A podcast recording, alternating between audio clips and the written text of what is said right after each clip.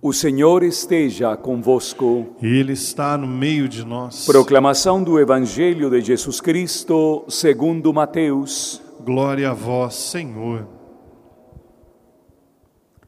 Naquele tempo, Jesus retirou-se para a região de Tiro e Sidônia. Eis que uma mulher cananeia, vindo daquela região, pôs-se a gritar: Senhor, filho de Davi, tende piedade de mim. Minha filha está cruelmente atormentada por um demônio. Mas Jesus não lhe respondeu palavra alguma. Então seus discípulos aproximaram-se e lhe disseram: Manda embora essa mulher, pois ela vem gritando atrás de nós. Jesus respondeu: Eu fui enviado somente às ovelhas perdidas da casa de Israel. Mas a mulher aproximou-se, prostrou-se diante de Jesus e começou a implorar: Senhor, socorre-me. Jesus lhe disse: Não fica bem tirar o pão dos filhos para jogá-lo aos cachorrinhos. A mulher insistiu: É verdade, Senhor, mas os cachorrinhos também comem as migalhas que caem da mesa dos seus donos. Diante disso, Jesus lhe disse: Mulher, grande é a tua fé, seja feito como tu queres. E desde aquele momento, sua filha ficou curada. Palavra da salvação. Glória a vós, Senhor. Tivemos a oportunidade ontem de perceber no capítulo 30 do profeta Jeremias uma dor marcante no coração do profeta. Aliás, uma úlcera sem diagnóstico. Hoje damos um passo adiante no capítulo 31. O Senhor vai preservar o seu povo. O Senhor no amor que tem pelo seu povo, vai levá-lo até um lugar privilegiado e ali vai lhe declarar o seu amor.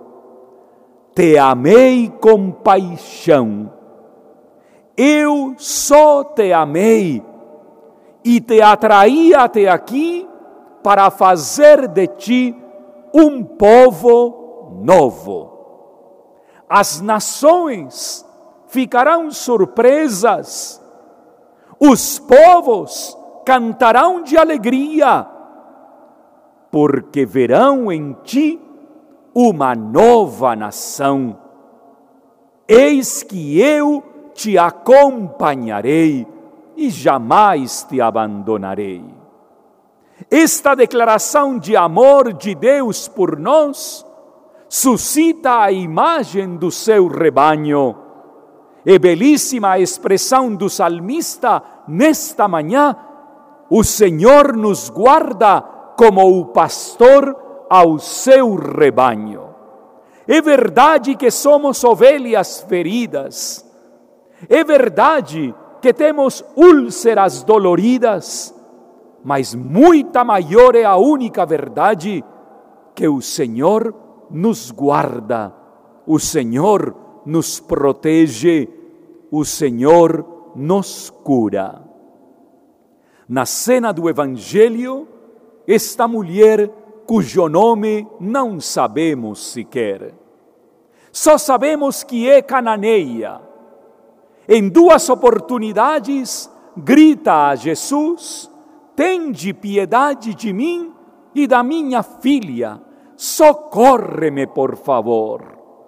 É um grito não somente de uma mãe, é o grito de alguém que de repente já perdeu todas as probabilidades de encontrar uma resposta à sua própria dor. Os discípulos se incomodaram com esta mulher e pedem para que Jesus mande ela embora. A cena muda imediatamente. Entre um grito de auxílio, uma mulher com uma experiência de fé inquebrantável.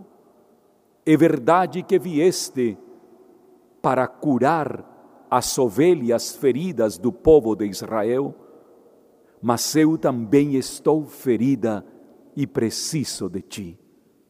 Eu sou como um cachorrinho que, quando sente o cheiro da comida, não importa quem é o seu amo, porque tem fome e se alimenta até das migalhas que caem da mesa de pessoas desconhecidas.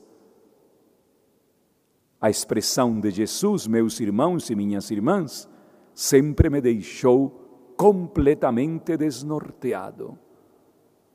A tua fé é inquebrantável. Parabéns pela tua fé. Vai e que aconteça como tu queres. Dirão muitos santos e santas: Senhor, quero o teu querer junto ao meu querer. O querer de Deus e o meu querer. Celebrando hoje a dedicação da primeira basílica no Ocidente que leva o nome da Mãe de Deus, nós podemos dizer que com Maria nós queremos o querer do Senhor. Eis aqui a serva do Senhor, faça-se em mim segundo o teu querer. Senhor, quero o teu querer. Santa Maria, Mãe de Deus, rogai por nós.